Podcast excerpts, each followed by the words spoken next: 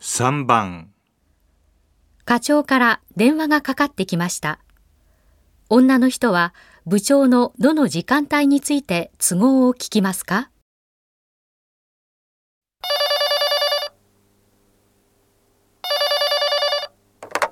はい、桜食品企画課です。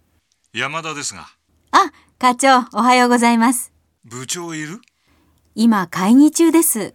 あそうえー、っと2時から部長と打ち合わせの予定だったんだけど先方の都合で遅れそうなんですよあ、そうですか。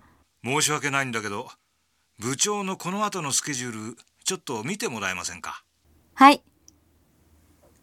えー、っと、2時以降は、4時から役員室で、それが30分の予定です。うんあとは、夜、会合が6時っていうのがありますが。うーんそうかじゃあ役員室の前に入れるかなそうですね。メモ入れて確認してもらえますかはい、わかりました。じゃあよろしく